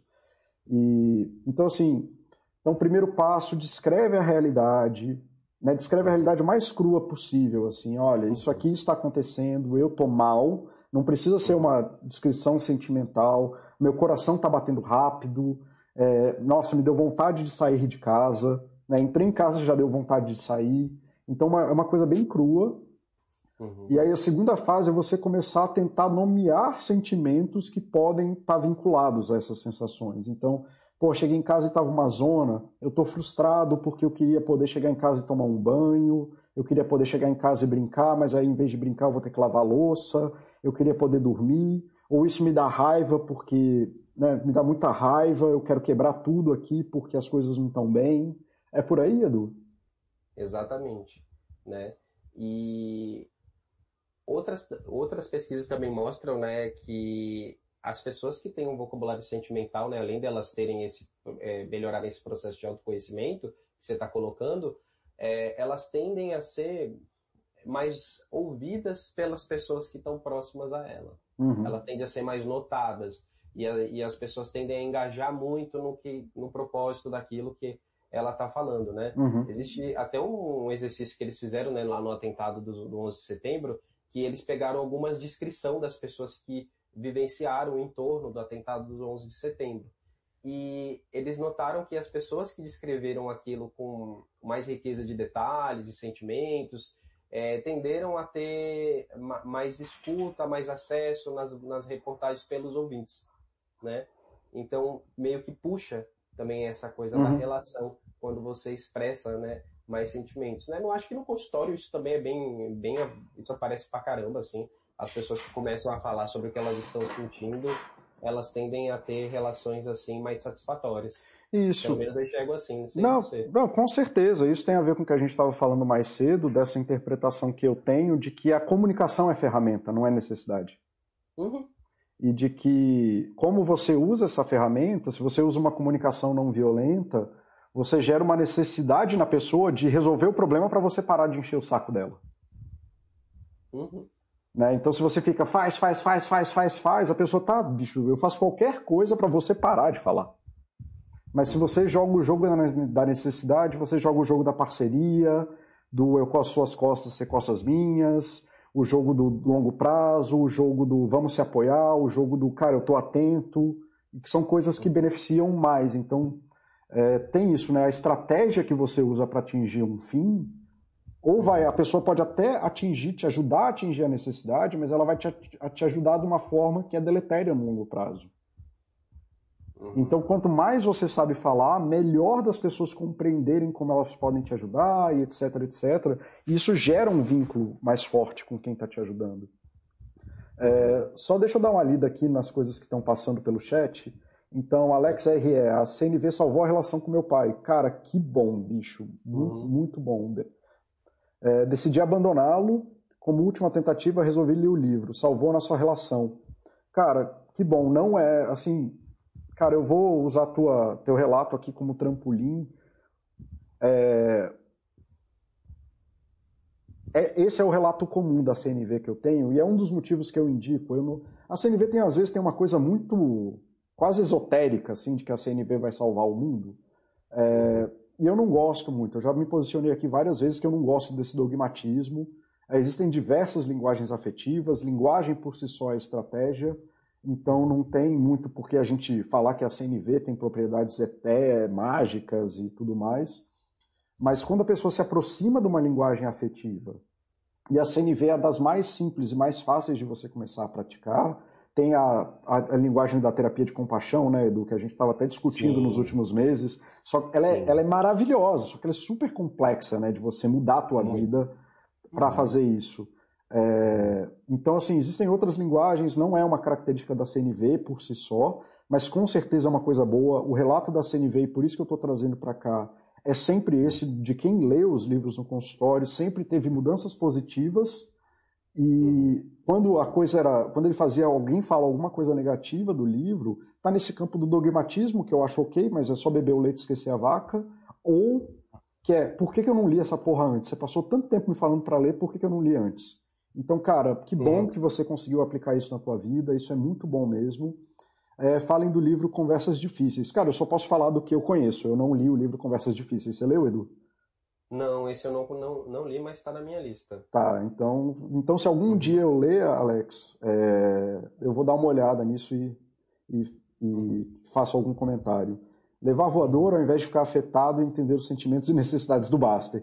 Cara, se você entender os sentimentos do Baster, o que eu imagino, imagina que todo dia por 20 anos você já escreveu manual, fórum, não sei o que, lá, lá, lá, lá, lá, lá, lá, lá, lá. Cara, ele faz um trabalho, tem dois mil vídeos publicados no YouTube. É... Cara, enfim, tem uma quantidade. Aí imagina, e todo dia aparece um cara falando onde eu invisto. Se você entender isso, você com certeza vai ficar. Não que o Buster esteja certo ou errado em dar voadora na galera, mas pelo menos você vai falar: é, bicho, o Buster sofre. Então, assim, com certeza entender as necessidades dele de, de que, assim, todo dia ele está lidando com o mesmo problema, não importa o tanto de força que ele faça, isso não muda, porque a demanda que ele tem é inelástica, e todo dia vai aparecer alguém fazendo a pergunta básica e não vai ler e quer que ele dê solução imediata para um negócio que toma tempo, você vai ficar mais calmo com o Basta, ele vai começar a rir mais das voadoras. É... Marcos Aurelius, se não posso exigir tarefas como pai, como fazer o filho, por exemplo, arrumar o quarto? Pediu, ele disse não. E aí? É... Edu, comenta aí. É, o chat é seu hoje, então comenta aí e você quer que eu responda, que eu coloque a pergunta para você? Quer que eu faça a pergunta de novo? Porque você não sabia, você não estava esperando uma pergunta, né? Então. Não, eu, eu posso, ter, posso falar dentro da estratégia da CNV, né? O que, que é possível fazer nessa situação, né? É, dentro da CNV, né, é, é, claro, né, a gente tem que levar em conta aí como é que está essa dinâmica, né, se você tem tempo e tal, mas eu também gostaria, assim, de Paulo, que você colocasse, né, como você observa e vê essa pergunta. É, isso acontece, eu vivencio isso o tempo todo, né? É, geralmente, esse tipo de situação, a gente pode, a gente pode tentar se conectar com esse não, né? Quais são os sentimentos e as necessidades que estão por trás desse não, dentro da CNV, né? Olha, e também você se conectar com seus sentimentos e suas necessidades e expressar para o seu filho, para vocês transformarem essa, essa situação em uma possibilidade de diálogo, né? Havendo a comunicação, é que as coisas vão ter um, um, uma saída mais fluida. Não, não quero. Bom, eu fico triste, né? Porque eu gostaria de ver as coisas organizadas, né? E às vezes só você falar isso, né? Olha, eu fico chateado, eu fico triste porque eu gostaria de ver as coisas organizadas. É importante para mim que seu quarto tenha as coisas no lugar, né? E deixar isso daí fluir, como o Paulo falou, sem a cadeia, pode sim dar, dar bons resultados, mas isso é muito, vai muito de contexto para contexto. Dentro do que eu entendo da CNV, é, esses não são uma possibilidade assim muito rica de a gente construir uma conversa sobre as minhas necessidades e as necessidades da minha enteada. E aí a gente tem um bom papo, geralmente. E depois as coisas fluem. Agora, e aí, Paulo? Cara, é, eu, eu acho massa, assim, porque o Edu é fofo. O Edu é uma pessoa amorosa. o Edu é treinado numa série de, de práticas que trabalha essa coisa do amor e tudo mais. E aí eu, eu acho legal poder conversar com alguém que é menos blitzkrieg do que eu. É... Cara, assim, é, dentro do core da CNV, o Edu falou uma coisa muito importante aqui também de... Lembra, não é para coisa resolver. É para uhum. manter o canal de diálogo aberto. Uhum. E você compreender que o, o padrão de comunicação nocivo, da exigência que a gente está falando aqui, ele gera efeitos de longo prazo que são deletérios. Uhum. Né, isso a gente consegue afirmar não só pela CNV, mas tem um catalhão de artigo que a gente já sabe e pode afirmar assim: ah, mas aí meu filho vai morrer. Não, teu filho não vai morrer. Mas vai ter aquela ansiedadezinha de fundo, vai ter aquela depressãozinha porque está sempre achando que tem que suprir a necessidade dos pais, vai ter aquele uhum. problema de autoimagem por ali. Ah, mas vai morrer? Não, não morrer não vai. Uhum. Né? Mas assim, tem um outro jeito que previne e evite que leve para esse lugar. É, então, assim, começa assim: você não pode exigir tarefas. Como fazer meu filho arrumar o quarto? Pediu e ele disse não. E aí? Aí eu te pergunto: e qual é o problema dele dizer não? O mundo acabou, as coisas explodiram, é, porque o quarto está bagunçado, é, vai faltar dinheiro em casa, porque. Porque, sei lá, o que, que acontece se o quarto ficar bagunçado? Uhum. O, o quarto fica bagunçado. Não aconteceu mais nada. E aí entra nesse primeiro lugar do CNV. Tudo que acontece depois dessa observação é contigo. Uhum. Uhum. O quarto, assim, não oferece nem risco. Um quarto bagunçado não é nem um fator de risco. Né? Uma coisa assim, a criança está correndo no meio da rua, aí, cara, pare, grite. A gente conversou sobre isso essa semana. Eu conversei com o Abra sobre isso essa semana. Aí tá. Aí tem que fazer umas coisas meio caóticas. A criança está caindo da janela, você segura pelo pé, lógico. Né? Mas assim, o quarto bagunçado é o quarto bagunçado. E aí eu pergunto, o quarto ficou bagunçado. E aí? Tudo que acontecer, tudo que tiver na sua cabeça vindo depois disso, é seu, não é da criança. Isso fala das suas necessidades, da uhum. sua vida psicológica, de como que você lida com as coisas. E aí eu te falo, aí eu falo que você tem uma escolha. Ou você vai para o padrão nocivo que a gente tanto falou aqui mais cedo, de que e você vai esconder essas suas necessidades e imputar ela na criança, de que a uhum. criança não pode ser criança porque a criança não tem necessidade de arrumar nada. Uhum. Né? A criança tem necessidade de fazer as coisas que a criança faz. Ou, e aí você vai trazer isso pelo que a gente está falando do padrão da exigência, que gera tudo isso que eu comentei um pouco antes, ou você pode escolher fazer um caminho diferente. Uhum. Tá? Porque assim, e aí? A pergunta, a pergunta que você está fazendo para ele também vale para você. E aí, qual é o problema do quarto bagunçado? Uhum. Né? Então, assim, é uma escolha.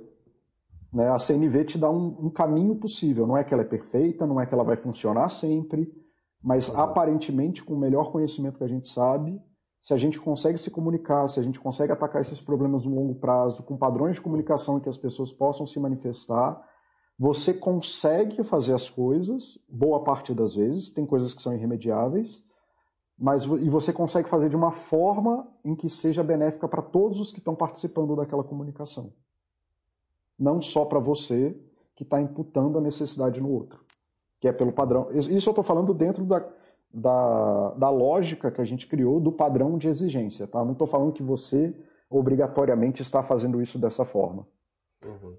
tá?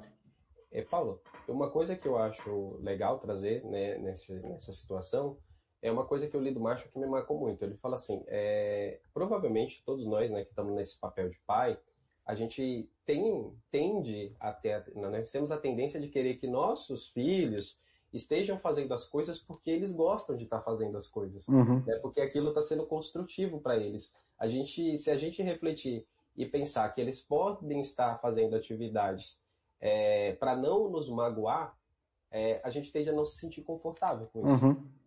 Né? Então, eu acredito piamente que eh, todos nós gostaríamos que as crianças estejam fazendo as coisas porque elas veem a importância e elas acreditam que aquilo é bom para elas. É. Não por quê. Entende? É, é, e talvez para mim seja mais fácil, porque como eu vim dos lugares que eu vim, o meu pavor é meu filho ser igual a mim, né? Então, assim, tipo, não faz as coisas que eu faço, não, cara, por favor. Não, não, não, não, esse caminho não é interessante, faz o seu. O seu qualquer seu é melhor do que o meu, né? Então, assim, fica de boa. Aí, para mim, talvez seja mais fácil isso. Talvez é, essas é, tipo necessidades tipo assim, que eu tenho sejam mais claras. Basicamente, né? Cê, cê, é... Nós vamos ficar felizes se a gente sabe que a gente tá vendo, que nossos filhos estão fazendo uma coisa por amor. Uhum. A gente vai ficar feliz com isso. É. É, é, mas é que tá, né? Como eu vim desse lugar confuso, né? Que, uhum. a gente já conversou algumas vezes. Não, cara, faz, faz, faz suas coisas. Não, não, não precisa chegar tanto, não. É mais uhum. fácil. Massa, vamos. Não sei se ajudou aí o Marcos Aurelius. É, deixa eu ver aqui. Por outro lado, Paulo, é, qual o caminho diferente você está propondo? Deixar sem regras, ele faz tudo o que quiser. Cara, esse aí é, faz tudo o que quiser e aí não é mais comunicação, é uma escolha sobre como criar, tema diferente. Cara, é, ninguém está falando para deixar a criança fazer o que ela quiser. É, o que a gente está falando é que no longo prazo, você negociar com a criança as suas necessidades e as dela é melhor do que você exigir a qualquer custo e gera mais benefício no longo prazo. O longo prazo, por definição, vai ser de altos e baixos, vai ter dia que você vai ganhar, vai ter dia que você vai perder, uhum. mas quanto mais você fizer isso, melhor vai ser. É, não precisa levar para esse exemplo do extrapolar total, de que ah, se eu nunca exigir nada, a criança vai fazer tudo o que ela quiser. Crianças, quando entram em padrões de comunicações bons, crianças querem agradar os pais. Uhum. Né? Nenhuma criança quer que o pai fique puto com ela. É, crianças não gostam, elas gostam de se sentir amadas, elas gostam de favorecer as coisas, elas gostam de cuidar dos pais. É, o problema, o motivo que crianças vão entrando na defensiva é justamente os padrões que a gente está falando, de que existe tanto dela que se ela fizer tudo que os adultos demandam dela, ela não tem tempo de fazer as coisas de criança. Então, você ensinar ela a negociar isso, as necessidades suas e as dela, e você participar dessa relação e ela participar de uma relação ativa, é muito mais benéfico do que fazer isso. E aí, usando o termo aqui da, da, da Baster, esse caminho do ela faz tudo o que quiser e aí não tem mais comunicação é o exemplo da exceção. Talvez isso aconteça uma, duas, três vezes no longo prazo, mas um dia assim que ela esteja lá com a pá virada, mas não vai ser a regra. Não é porque você parou de fazer um que vai correr para o outro. E que nem eu estou tentando comunicar aqui, muito tranquilo contigo, tá? Isso diz muito mais das tuas necessidades do que das necessidades das crianças. Vale a pena você fazer esse exercício do observar e reconhecer uhum. as necessidades. É, é, eu, Paulo, uma coisa que me veio na mente aqui, né, recapitulando a minha história né, de, de paternidade, é, muitos nãos eu recebi dela é, uhum. fazendo CNV, uhum. sabe, falando do que é importante para mim, né? não. Só que eu percebi que ela ficou com uma predisposição assim mais natural a querer me ajudar com coisas que nem é dela, no longo prazo. É? É, ela por ela mesma. De repente ela começou a trocar a areia do gato, que eu sempre estou trocando. Aí eu falo, ah, tem que ir lá trocar a areia do gato e tal. Daqui a pouco ela tava lá trocando sem falar nada. Uhum. Sabe? Porque, tipo assim, ela fica sensível ao que eu estou precisando, porque eu também estou sensível ao que ela está precisando. A reciprocidade é uma necessidade. Uhum. Sabe? Então, assim, é, é esse tipo de coisa. No rolê, sabe? É, é isso que falam, assim, eu acho que isso fala um pouco da. Não é uma necessidade dos pais, é uma comunicação dos pais que traz sentimentos ruins Uhum. É, de, disso, assim, ah, meu filho falou não para mim. Sim, eu quero, eu quero ter um filho que fale não, inclusive. Uhum. Né? Porque eu não quero que essa criança cresça falando sim pro que todo mundo pede dela. Eu quero que essa criança seja autônoma, eu quero que essa criança tenha vontade, eu quero que essa criança saiba buscar o que é importante para ela. E para ela buscar o que é importante para ela, ela vai ter que falar não, não só para mim, mas para um monte de gente. Né? É. Então, assim, ele inclusive eu, eu aí é uma filosofia minha, tá? Eu acho que está alinhada com a CNV, mas nessa ah, nesse momento eu estou falando de mim especificamente. É. É, o meu filho falar não para mim, é, para mim e ele saber que ele é amado dentro do não, ele saber que ele pode falar não e que talvez eu até exija dele alguma coisa, falar, cara, tudo bem, isso você não quer, mas agora é importante que você faça eu preciso, você, você, mesmo sem querer, você pode fazer para me ajudar? Só que aí muitos pais acham feio fazer esse movimento do eu estou precisando de ajuda. Uhum. E aí os pais acham feio, ah, mas aí é cadê a hierarquia, cadê a autoridade? Mas o que eu quero é desmontar a autoridade mesmo. A autoridade é uma forma perversa de comunicação. Tá? Uhum. Vamos dar seguimento aqui, Edu, senão a gente vai passar duas horas aqui falando só dessa parte. É, Aí, beleza, parte... a gente observou, conseguiu vincular um sentimento, percebeu que a gente está frustrado, que aquela situação da louça suja frustra a gente, dá raiva. E aí, para onde que a gente vai com isso? Vai, vai para as necessidades, né? As necessidades elas não são tangíveis, elas são processos que ocorrem numa relação, né? Então assim, elas são motivações que vão surgir, né? Conforme as condições das coisas que a gente está vivendo, né? Existe uma lista, a CNV trabalha com uma lista, eu sei que você não gosta muito dessa coisa categorizada, né? Das necessidades humanas universais. Uhum. Mas, assim, é, é como orientação é bastante interessante, porque tem lá, né? Compartilhar liberdade, espaço, afeto, segurança. São, são movimentos comuns que todos nós buscamos, né? Uhum. Eu acho que a melhor ilustração para necessidades é uma que o Thomas faz, que é o seguinte vocês imaginam assim várias casas, né, em uma cidade, é, todas têm formas diferentes, umas são mais altas, outras são menores, e, e enfim, a, a, forma delas muda, como nós seres humanos temos roupas diferentes, classe social diferente e tudo mais. Mas todos têm uma coisa em comum, todas precisam da água que está embaixo ali, naquele lençol freático. Todas têm uhum. a necessidade daquela água. Então, as necessidades, elas são esse espaço que é igual para todo mundo, né? Que uhum. faz a gente se conectar. Todo mundo tem necessidade de atenção, uhum. de afeto, de carinho, embora nós sejamos bastante diferentes, né? Nas nossas formas. Então, uhum. elas é, ela é o ponto comum que todos nós buscamos, são as necessidades. Uhum. Você, assim, o, o, o, Edu ele me conhece já há muito tempo e ele sabe que eu odeio essas listas. É, mas eu já conversei aqui com a galera, por exemplo, quando eu falei do livro de cinco linguagens do amor. A minha perspectiva é, são categorias boas o suficientes, porque acontece muito, mas lembra que existem tantas necessidades humanas quanto existem uhum. humanos no mundo, e quantos eventos humanos acontecem no mundo. Uhum. Tá?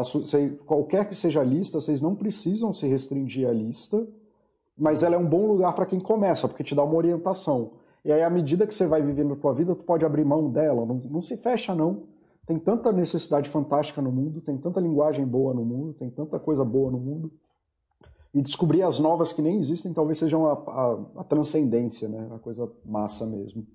E o que, que seria? Me fala um pouquinho, né? já que existe uma lista e a gente está falando da CNV, então não vamos tirar a galera disso assim.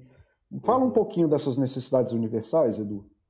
Sim, né? É, são várias, né? Aqui eu tenho um baralho dessas necessidades, tem um jogo da CNV que eu acho muito legal, que é, são 75 cartas de sentimento, 75 cartas de necessidade para você brincar das, maior, das, é, das, mais variadas maneiras, você conectar seus sentimentos a necessidades de se conhecendo, né? Aí tem de abrigo, organização, autenticidade, criatividade.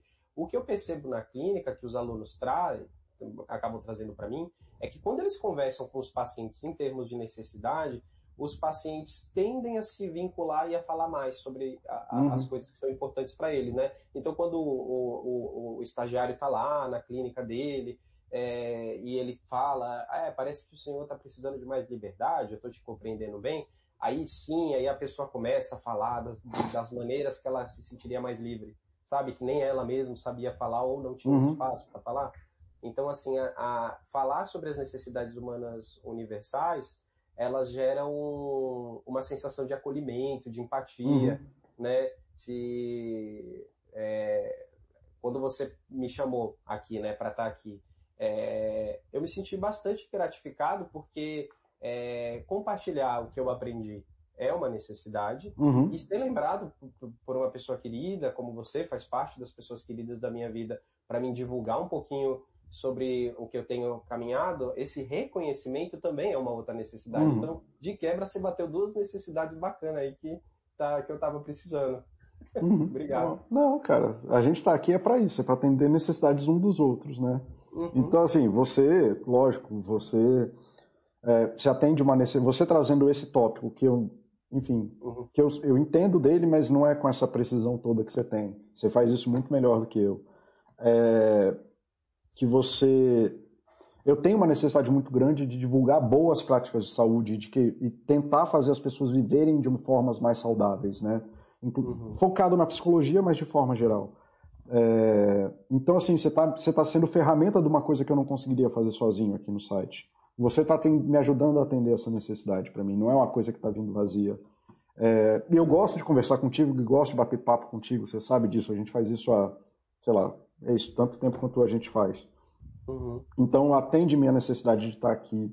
É, a nossa amizade que começou com uma coisa meio, tinha uma hierarquia, então a gente está conversando no mesmo nível, também tem uma necessidade, porque você sabe que eu gosto disso, de, né, de fazer a coisa até o ponto que a coisa não precisa mais acontecer.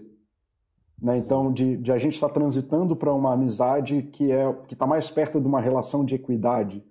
Então, você também, então assim, ó, não precisa mais a gente ficar falando de psicologia para se comunicar ou de ficar nesse, você não precisa ter uma dúvida para falar comigo. Eu gosto de você, então vamos falar no, no mesmo grau.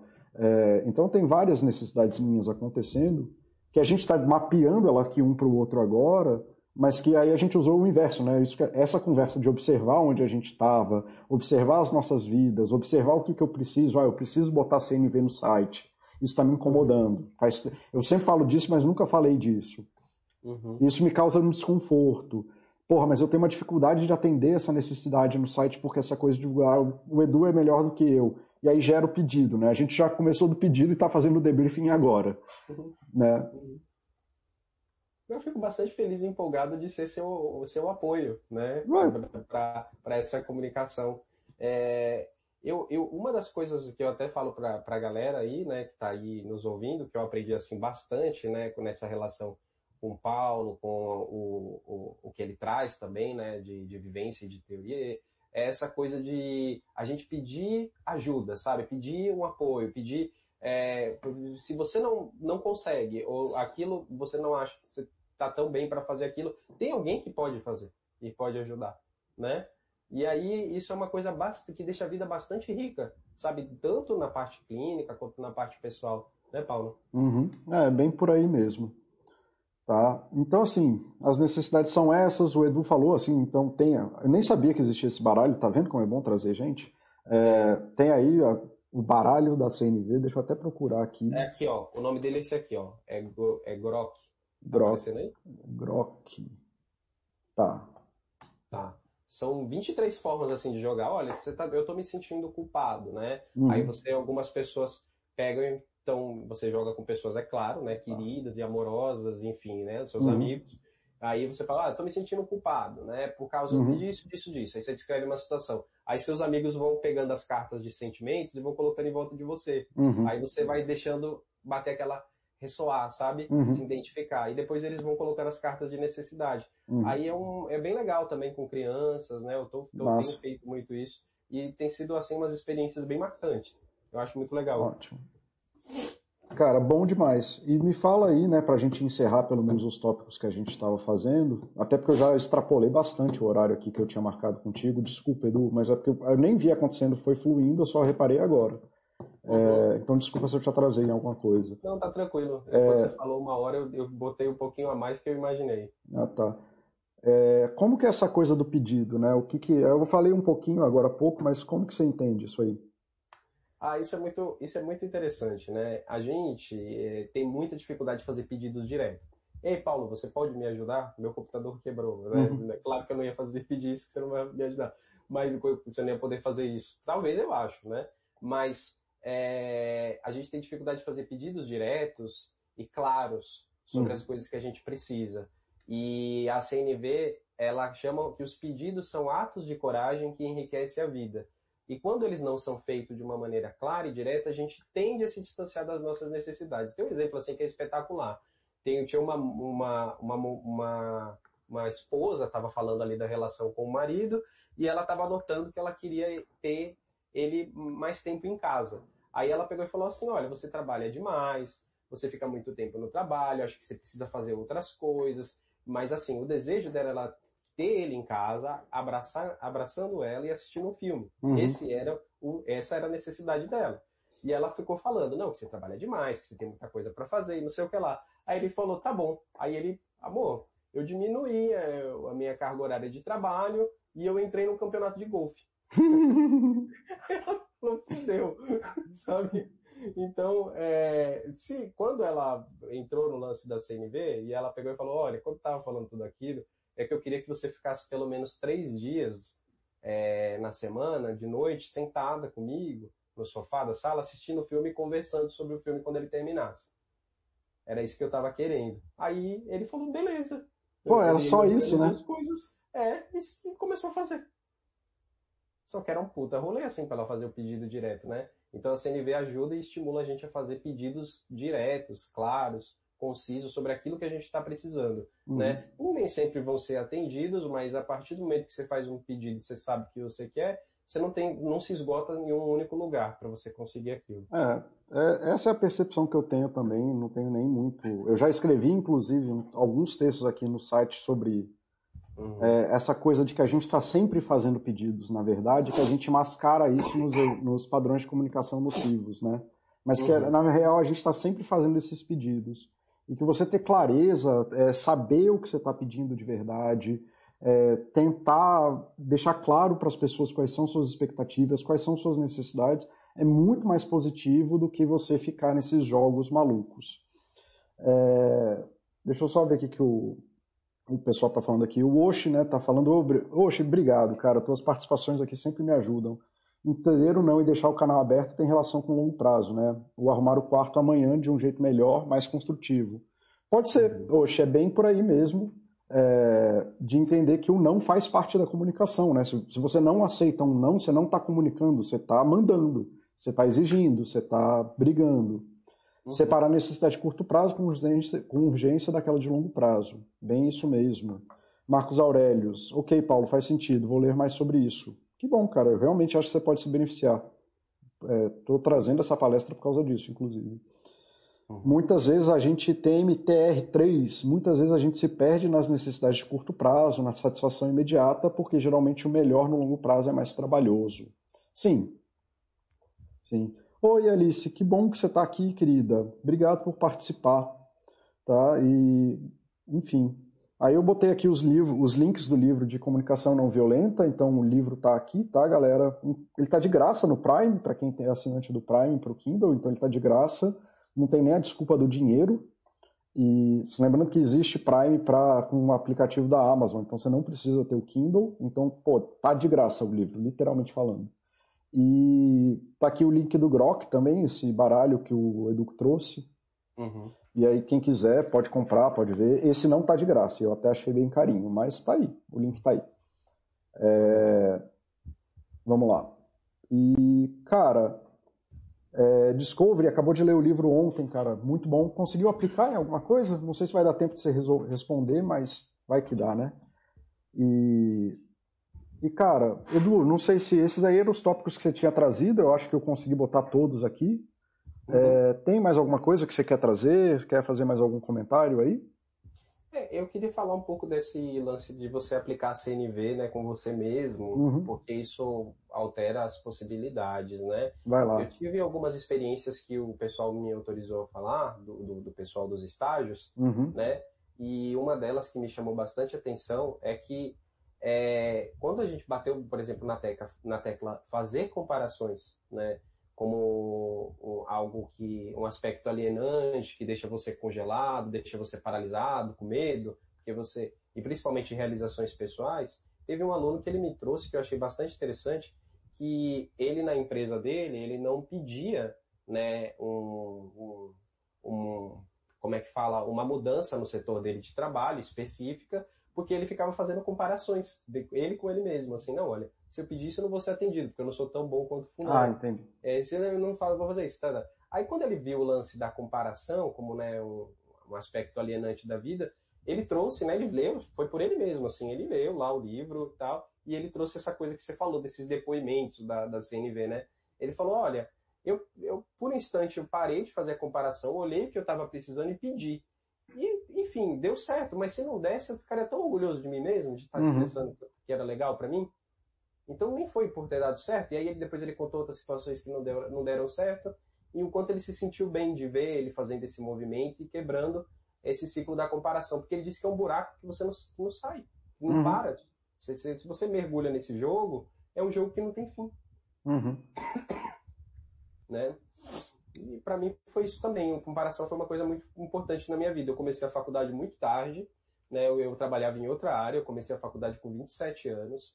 E eu só comecei a faculdade com 27 anos e tudo mais, porque é, uma pessoa que era versada na CNV depois, nem sabia, depois eu fui perceber, me passou um tempo é, instilando em mim, né, conversando comigo é, dessa coisa, dessa linguagem violenta que eu estava utilizando comigo mesmo. Né, e aí eu me abri as possibilidades. Então, estar na CNV é você estar tá aberto a possibilidades, não é você estar tá no caminho de que as coisas vão dar certo. Uhum. Seja lá o que é certo, né? Eu nem sei. É, não, eu, uhum. eu partilho dessa história aí. Cara, uhum. é, o meu caminho, né? Você falou muito disso, do que o teu caminho foi dentro da CNV. O uhum. meu caminho, na época que eu fiz a transição, também era uma pessoa muito agressiva. Eu tinha rompantes de agressividade, né? Você lembra dessas histórias, né, Edu? Uhum. E comunicação agressiva, então, era. Porra! Uhum. Já era uma pessoa intragável, né? Era comunicação na voadora, não CNV. Cara, nossa senhora, eu era uma pessoa intragável, assim, bicho. Eu sou muito grato uhum. que meus amigos ficaram. Não sei exatamente como, mas eles ficaram. Uhum. É... E não foi por CNV, mas a uhum. chave que mudou as coisas na minha cabeça foi entender essa coisa do de que comunicação é estratégia. Hum. Né? Assim, eu estou usando esse jogo que a gente fala do Marshall, mas eu não, não, não é que eu, um dia eu acordei na minha comunicação é estratégia. Assim, eu não tinha nem essas palavras para usar. E, uhum. mas eu fui percebendo esse efeito da linguagem como ferramenta na vida e o tanto uhum. que era deletério aquilo. É... E olhando para trás, eu poderia ter me beneficiado da, do livro da CNV. Quando eu entrei em contato com ele, era uma coisa que já era muito comum para mim. Eu já tinha passado pelos treinamentos de FAP, o Edu sabe o que, que, que, isso é. é. Eu já tinha passado por outros treinamentos de outros tipos de linguagem afetivas, que quando eu entrei em contato com a CNV, é, mas isso eu já era psicólogo, então assim, eu não era leigo, vocês não vão fazer um curso de psicologia. E uhum. a CNV, cara, ela é uma ferramenta muito boa. E Sim. o maior benefício é para quem pratica, não é para uhum. outra pessoa. Uhum. É, é muito sobre atender às suas necessidades, mas não é nem dos outros te ajudarem, é de você achar um caminho de paz para você conversar consigo. E isso é muito massa. Então eu estou aqui com, com o Edu nessa, de você consegue desarmar muita armadilha psicológica só entendendo que seus pensamentos também são parte das estratégias e não os fins. Uhum. E de que esses pensamentos, se você começar a conversar de um jeito diferente, você consegue fazer coisas diferentes no mundo, mas não é só pensar, você precisa aprender a se comunicar, você precisa ficar fluente numa nova língua.